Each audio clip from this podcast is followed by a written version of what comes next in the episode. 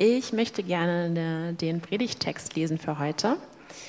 Der steht im 1. Thessalonicher, Kapitel 5, die Verse 14 bis 24. Ich lese nach der Basisbibel. Brüder und Schwestern, wir bitten euch, weist diejenigen zurecht, die kein geregeltes Leben führen. Ermutigt die Ängstlichen, kümmert euch um die Schwachen und habt Geduld mit allen. Achtet darauf, dass niemand Böses mit Bösem vergilt Bemüht euch vielmehr stets, einander und allen anderen nur Gutes zu tun. Freut euch immer zu. Betet unablässlich. Dank Gott für alles. Denn das ist Gottes Wille und das hat er durch Christus Jesus für euch möglich gemacht. Unterdrückt nicht das Wirken des Heiligen Geistes. Missachtet die prophetische Rede nicht.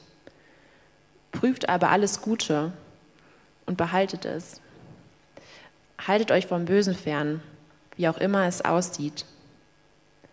Gott, der Frieden schenkt, mache euch ganz und gar zu Heiligen. Er bewahre euch unversehrt an Geist, Seele und Körper. Denn es soll an euch nichts auszusetzen sein, wenn unser Herr Jesus Christus wiederkommt. Gott, der euch beruft, ist treu. Ihr wird das alles tun.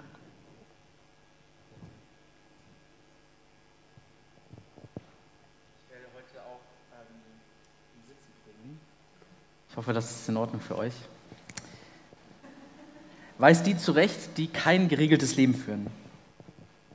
Mach was aus deinem Leben. Ermutigt die Ängstlichen. Spende genug. Kümmert euch um die Schwachen. Tu was gegen den Klimawandel. Habt Geduld. Geh wählen. Achtet aufeinander. Sei du selbst. Bemüht euch Gutes zu tun. Trifft die richtigen Entscheidungen für dein Leben. Freut euch immer zu.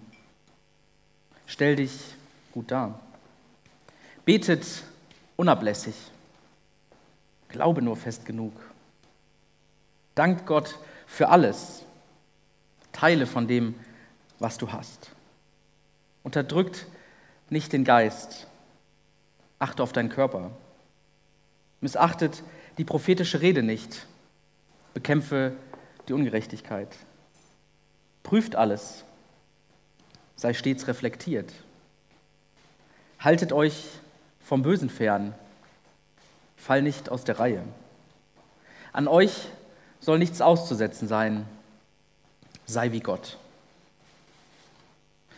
Ich weiß nicht, wie es dir mit diesem Text geht. Ich habe ihn wiederholt und mit so ein paar persönlichen Herausforderungen, Anforderungen mal ergänzt. Ehrlich gesagt ärgere ich mich manchmal über das, was Paulus formuliert. Das ist der Text, der für heute im Kirchenjahr vorgesehen ist, der vorgeschlagen ist, um darüber zu predigen. Und ich habe mir gedacht, für heute möchte ich nicht mehr einen Text aussuchen, sondern ich will das nehmen, was sozusagen auf mich, auf uns zukommt und mich inspirieren lassen durch das, was andere schon ausgesucht haben. Und dann das, Paulus knallt uns zu dem ersten Gottesdienst nach der Sommerpause Anweisung an den Kopf, was wir alles zu tun haben. Vielleicht habt ihr das auch, vielleicht kennt ihr das auch. Ich jedenfalls habe da oft schon von genug. Man könnte das ja noch viel weiter ergänzen, so wie ich es getan habe. Sei schlau, schlank, schön, sei in meinem Fall ein guter Vater, ein guter Ehemann, ein guter Pastor, ein guter, eine gute Kollegin, eine gute Studentin, ein guter Mitarbeiter. Achte auf deinen Glauben, kümmere dich um deine nächsten Teile von dem, was du hast. In meinem Studium der Theologie habe ich gelernt, dass man von der Kanzel keine Imperative, also keine Aufforderung predigen soll. Also nicht sei dankbar, sondern eher lasst uns dankbar sein. Und überhaupt, Paulus formuliert, freut euch immer zu als Aufforderung. Ich weiß nicht, wie es dir geht, aber ich finde, Freude kann man so schwer diktieren. Also ich finde, ich kann Freude so schwer befehlen. Entweder freue ich mich über etwas oder nicht. Aber das anzuordnen. Und wir sind eine freie evangelische Gemeinde und jetzt soll ich so Aufforderungen predigen, die vielleicht so einengt klingen. Ich weiß nicht, wie das für dich war. Ähm, ich habe gesagt, für mich war der Sommer so ein bisschen anstrengend und dazu kamen auch noch so die ganzen Herausforderungen in den letzten Monaten, die unser Land und diese Welt bedrücken. So ein richtiges Sommerloch, so eine richtige Pause, wo einfach mal nichts passiert ist, gab es irgendwie gefühlt nicht. Es war die ganze Zeit was los. Die Unwetterkatastrophe in Rheinland-Pfalz und NRW, über 100 Tote. Ich kenne Menschen, die viel oder alles verloren haben. In einem Dorf, in dem meine Oma wohnt, sind acht Menschen in einem äh, Wohnheim für Behinderte einfach ertrunken. Es ist himmelschreiende Ungerechtigkeit. Irgendwann habe ich gemerkt, konnte ich die Nachrichten nicht mehr hören. Ich habe bewusst, wenn Kerstin mich gefragt hat, ob wir abends Tagesschau gucken wollen, habe ich gesagt, nee, ich schaff's heute nicht. Weil irgendwie mein Maß an individuellen Schicksalen schon so voll war. Ein paar Tage später dann äh, Erdrutsche und Flutkatastrophe in Japan. Das ist so an mir vorbeigerauscht und ich habe irgendwie so Scheuklappen gehabt und war abgestumpft, weil ich mir das nicht auch noch reinziehen konnte. Dann finde ich die Stimmung bei uns. Es ist Wahlkampf und man hat irgendwie den Eindruck, dass ein Kanzlerkandidat oder eine Kanzlerkandidatin selbst Gott sein muss, um regieren zu dürfen. Also die Leute, die sich aufgestellt haben, um Verantwortung zu übernehmen, die machen einen Spießrutenlauf und es ist auch klar, sie müssen sich beweisen, aber man hat den Eindruck, sie müssen eigentlich perfekt sein, an die darf nichts auszusetzen sein. Keine Fehler werden verziehen, erbarmungslos wird sich irgendwie auf alles draufgestürzt, was, an, äh, was man an Lebensläufen, Veröffentlichung und der persönlichen äh, und politischen Vergangenheit so findet. Wen soll ich wählen, äh, wenn öffentlich der Eindruck entsteht, es gibt eigentlich nur Pest und Pest oder Cholera? Ich glaube im Übrigen, dass es nicht so ist ähm, und dass wir ganz schön dankbar sein können, dass Menschen über Verantwortung übernehmen können und dass wir in so einer stabilen Demokratie leben dürfen. Dann Afghanistan. Eine humanitäre Katastrophe. Alles, was wir dazu sehen, lesen, hören, schockiert. 20 Jahre militärischer Einsatz umsonst. Wer jetzt darunter leidet, sind Frauen, die ihre Berufe nicht mehr ausüben dürfen, die misshandelt, eingesperrt, sogar getötet werden. Die Kinder, denen Bildung verwehrt wird, die eigentlich keine, keine Chance auf ein anständiges Leben haben. Journalistinnen und Journalisten, denen das Maul gestopft wird. Und die Ortskräfte, die für uns, für andere Länder ihr Leben aufs Spiel gesetzt haben. Und in alledem, was sozusagen an Kritik an der westlichen Welt auch dann passiert, lässt mich natürlich fassungslos zurück, was so ein Unrechtsregime wie die Taliban dort anrichtet, die die Menschen und ihre Würde mit Füße treten, wie ihnen Menschenleben so egal sein kann, wie ihr fanatischer Glaube sie zu diesen Gräueltaten bringt. Und dann finde ich auch in der Öffentlichkeit wieder dasselbe Spiel. Wir brauchen Schuldige, ähm, oder den Schuldigen ist es entweder die Regierung, die NATO, der Westen, die USA, die Kanzlerin, der Außenminister, der Verteidigungsministerin und dann wird sich darauf gestürzt wie Geier, weil man Leute braucht, an denen man das abladen kann, die verantwortlich dafür sind. Und es ist natürlich auch eine Herausforderung, weil man Leute zur Rechenschaft ziehen muss, aber manchmal finde ich das extrem. Und dann habe ich Paulus im Ohr. Seid dankbar. Seid fröhlich alle Zeit. Ich finde es dann, wenn man aus so Wochen kommt, irgendwie eine Herausforderung. Und ich habe ehrlich gesagt in der Predigtvorbereitung da gesessen und gedacht, ey, boah, ich, das fällt mir so schwer, äh, Paulus hier irgendwie zu verstehen in so einem Kontext, wo es gerade so gefühlt drunter und drüber geht. Äh, vielleicht ähm, es fällt dir das jetzt heute Morgen auch schwer und hast gedanklich ausgeklingt, weil das natürlich sehr schwermütige Themen sind. Vielleicht hast du gehofft, dass die erste Predigt nach der Sommerpause ein bisschen leichtfüßiger daherkommt. Ich habe es ehrlich gesagt auch gehofft. Ähm, deswegen lade ich uns ein, nochmal vielleicht mit einzusteigen, wenn ich jetzt versuche zu sagen, warum Paulus das eigentlich sagen kann, weil in seinem Leben war natürlich auch nicht alles nur Friede, Freude, Eierkuchen. Auch er musste sich ja selber sagen, sei fröhlich, sei dankbar, freue dich. Also Paulus, was ist los? Wir haben einen Text, der zu den ältesten Briefen im Neuen Testament gehört. Das ist einer der ersten Briefe, die Paulus geschrieben hat, circa 50 nach Christus. Wir müssen uns vorstellen, dass bis dahin ähm, es noch gar nicht richtig notwendig war, Briefe zu schreiben, weil die Gemeinden gerade erst gegründet wurden. Also die Gemeinden sind entstanden, Paulus ist umhergereist und es dauert natürlich so eine gewisse Zeit, bis vielleicht auch die ersten Herausforderungen entstehen, bis so die ersten Fragen aufkommen. Die Gemeinden wurden gerade erst gegründet und alles war irgendwie cool. Und es lebten noch Leute, die selbst mit Jesus unterwegs gewesen sind. Es lebten Leute, die selbst gehört haben, wie Jesus gesagt hat, ich bin bei euch alle Tage. Ich komme wieder. Ich lasse euch nicht im Stich. Am Anfang lebten noch Leute, die selbst von Jesus gehört hatten, dass er selbst zurückkommen wird. Und man ging davon aus, dass die Leute, die damals lebten nach Jesus und die Jesus jetzt nicht mehr sehen, dass sie Jesus noch zu ihren Lebzeiten wiedersehen werden, dass Jesus wiederkommt. Die Theologie nennt das Naherwartung. Jesus kommt bald und wir warten darauf. Wir werden das erleben.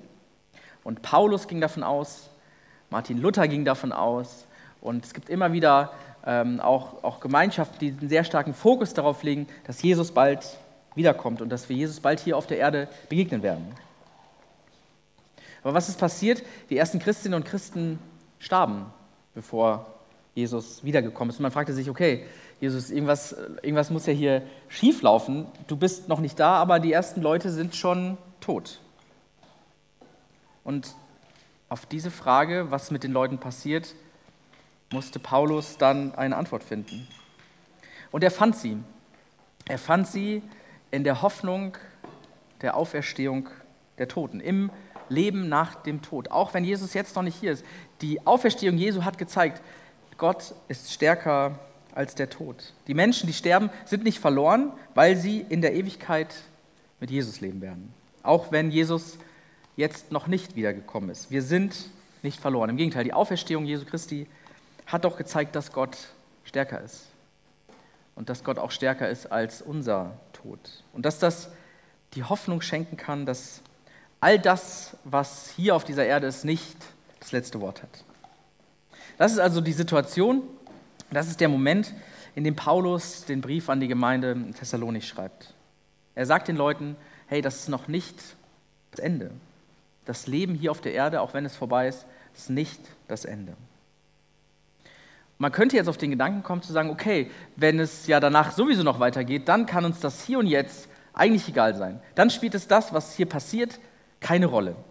Nach dem Motto, egal, ach komm, es ist eh bald vorbei. Danach wird es besser. Also nach uns die Sintflut, äh, das, was jetzt passiert, spielt keine Rolle und irgendwann sind wir bei Gott, dann ist alles gut.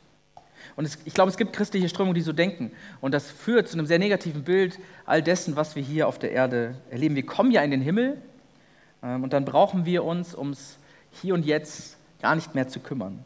Dann müssen wir uns gar nicht mehr so sehr darum bemühen, wie wir jetzt hier leben, weil am Ende sind wir bei Gott.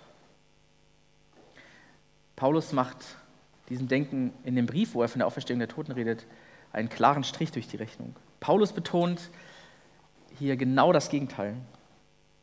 Er sagt, das ewige Leben, dass wir ewig leben werden, das motiviert uns gerade dazu, dankbar zu sein fröhlich zu sein, den Schwachen zu unterstützen, Gutes zu tun, daran zu glauben, darauf zu hoffen. Die Perspektive über dieses Leben hinaus, die Perspektive Ewigkeit, die weitet den Horizont so sehr, dass es die Augen öffnet für das Leid, das hier auf der Erde los ist, für das Gute, das wir tun können, für die Chancen, für die Möglichkeiten, die in dir und in mir stecken.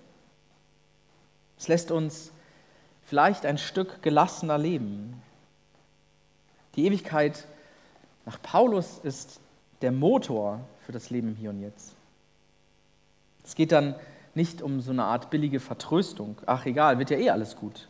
Es geht um den Trost, dass Gott die Dinge, die Welt, das Leben, die Ewigkeit, dich und mich in seiner Hand hält, uns in seiner Hand hält.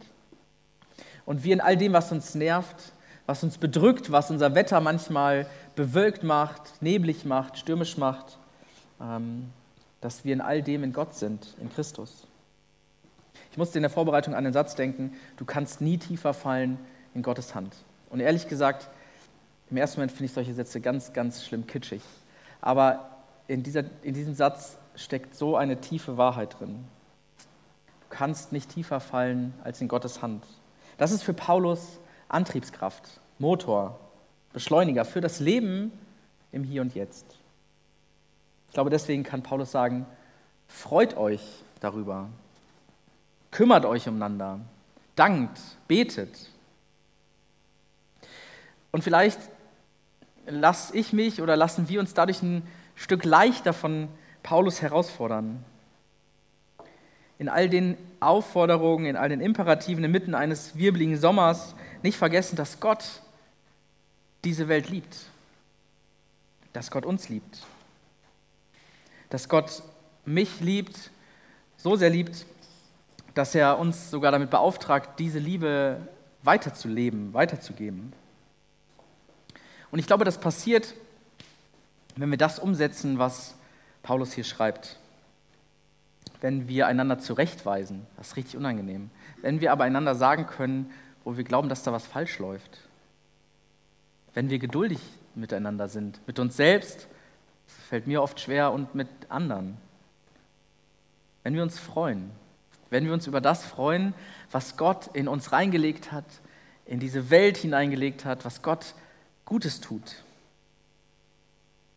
Wenn wir füreinander beten, wenn wir für diese Welt beten, wenn wir sagen, Gott, das ist deine Welt, das ist deine Schöpfung, wir legen sie dir hin und wir möchten dich darum bitten, dass du diese Welt in deine Hand nimmst. Wenn wir das Böse meiden, wenn wir als Christinnen und Christen uns darum bemühen, das Gute zu fördern und schlechte Dinge zu vermeiden. Ich glaube, all das führt ja dazu, dass unsere Welt ein Stückchen heller werden kann. Und deswegen ist es mir auch so wichtig, für mich persönlich, aber auch für uns als Gemeinde, dass wir uns nicht rausziehen aus dem, was um uns herum passiert. Deswegen machen wir so wie vor ein, zwei Wochen jetzt politische Veranstaltungen. Deswegen werbe ich auch fürs Impfen. Deswegen werbe ich für Miteinander und für Gemeinschaft, dass wir uns ähm, aneinander interessieren. Weil es zur Liebe Gottes gehört, aufeinander Acht zu geben, einander zu respektieren, Gesellschaft mitzugestalten, mitzureden, füreinander da zu sein. Mein Herz schlägt dafür. Und mir ist das als Pastor ähm, für diese Gemeinde unglaublich wichtig. Und ich habe es schon betont, es ist doch manchmal unangenehm, auch einander zu sagen, was vielleicht schief läuft. Aber ich wünsche mir, dass Gemeinde ein Ort ist, wo das gerade in Liebe passieren kann, wo du mir sagen kannst, wo du denkst, dass ich irgendwie irre bin, wo was falsch läuft. Und was ist das für eine Chance auch für unsere Gesellschaft, wenn Kirche, wenn Gemeinde ein Ort ist, wo man sich in Liebe zurechtweisen kann? Und nicht auf, aufeinander zu stürzen wie die Geier, weil jemand einen Fehler macht, sondern das in Liebe zu tun. Einander ermutigen steht hier auch. Das ist irgendwie schöner. Auch das fände ich, fänd ich cool, wenn Gemeinde, wenn unsere Gemeinde ein Ort ist, wo wir das tun wo wir auch, ohne dass man dazu herausgefordert wird, jemand anders loben, ähm, jemand anders ein Kompliment machen, wertschätzen. Paulus formuliert hier Herausforderungen für das Leben miteinander in Gemeinde und ich glaube auch in Gesellschaft. Paulus formuliert Herausforderungen für das Leben mit Gott. Ähm, und ich glaube, es ist eine Art Brille Gottes, die er uns damit aufsetzt, wie wir einander sehen können. Was durch diese Perspektive Ewigkeit passiert. Aufeinander achten dankbar sein, sich freuen. Ich glaube, das könnte eine Art Grundeinstellung des Lebens sein, vielleicht so eine Art Werkseinstellung. Wenn wir mit unserem Betriebssystem, mit unserer Software mal so ganz viele verschiedene Einstellungen gemacht haben, irgendwann merken, ah, es geht drunter und drüber, wir sollten es nochmal auf Werkseinstellung zurücksetzen, auf Gottes Werkseinstellung. Ich glaube, das sind sie hier. Und Paulus beendet diesen Abschnitt mit einem Wunsch. Er sagt, Gott, der Frieden schenkt, mache euch ganz und gar zu Heiligen. Es ist irgendwie ein Wunsch, aber ich musste trotzdem wieder stutzen. Müssen wir heilig sein? Müssen wir doch wieder perfekt sein? Müssen wir mit einem Heiligenschein rumrennen und das alles optimal umsetzen? Ich glaube, heilig heißt hier das, was zu Gott gehört.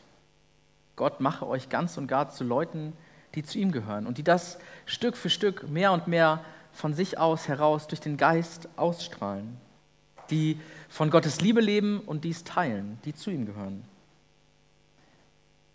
Gott mache euch zu Leuten, die sich von all dem, was um sie herum passiert, nicht unterkriegen lassen, sondern mit dieser Perspektive Ewigkeit durch diese Welt laufen und diese Welt lieben, weil Gott diese Welt liebt. Ich glaube, das können wir nicht selber machen. Ich glaube, deswegen brauchen wir diese Antriebskraft, diesen Motor, Gott, seinen Heiligen Geist in uns. Gott mache euch zu Menschen mit der Perspektive Ewigkeit. Es gibt noch mehr. Ich lese jetzt die Aufforderung von Paulus nochmal gekürzt, wie ich es am Anfang gekürzt habe. Und ich lade dich ein, das äh, vielleicht die Augen zu machen, das zu hören und mal in dich reinzuhorchen, was dich davon anspricht, wo du vielleicht gerade persönlich herausgefordert bist, ja, da fällt das fällt mir besonders schwer. Wow, geduldig sein mit mir selber oder mit anderen, das ist gerade meine Baustelle. Dankbar sein ist gerade eine mega Baustelle. Von anderen vielleicht zurechtgewiesen zu werden, das ist eine Baustelle.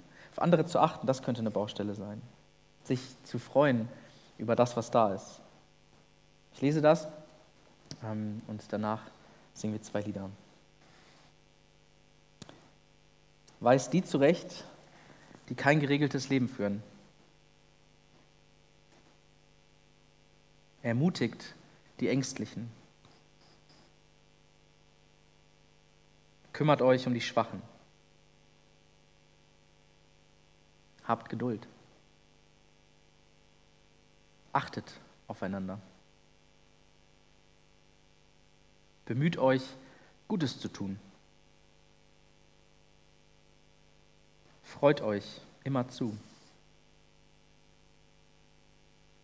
Betet unablässig. Dankt Gott für alles. Unterdrückt nicht den Geist. Missachtet die prophetische Rede nicht. Prüft alles. Haltet euch vom Bösen fern.